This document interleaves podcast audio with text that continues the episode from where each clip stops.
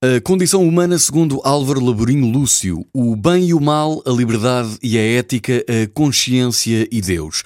E o que será o humanamente mais importante? Julgar ou compreender? O novo romance de Álvaro Laborinho Lúcio retrata o encontro de um jornalista, Floriano Mantunes, e um velho juiz ligado ao julgamento de um homicídio numa vila do norte interior, 50 anos antes. Guilherme Augusto Marreiro Lessa, agora reformado, e ele mesmo acusado de um crime.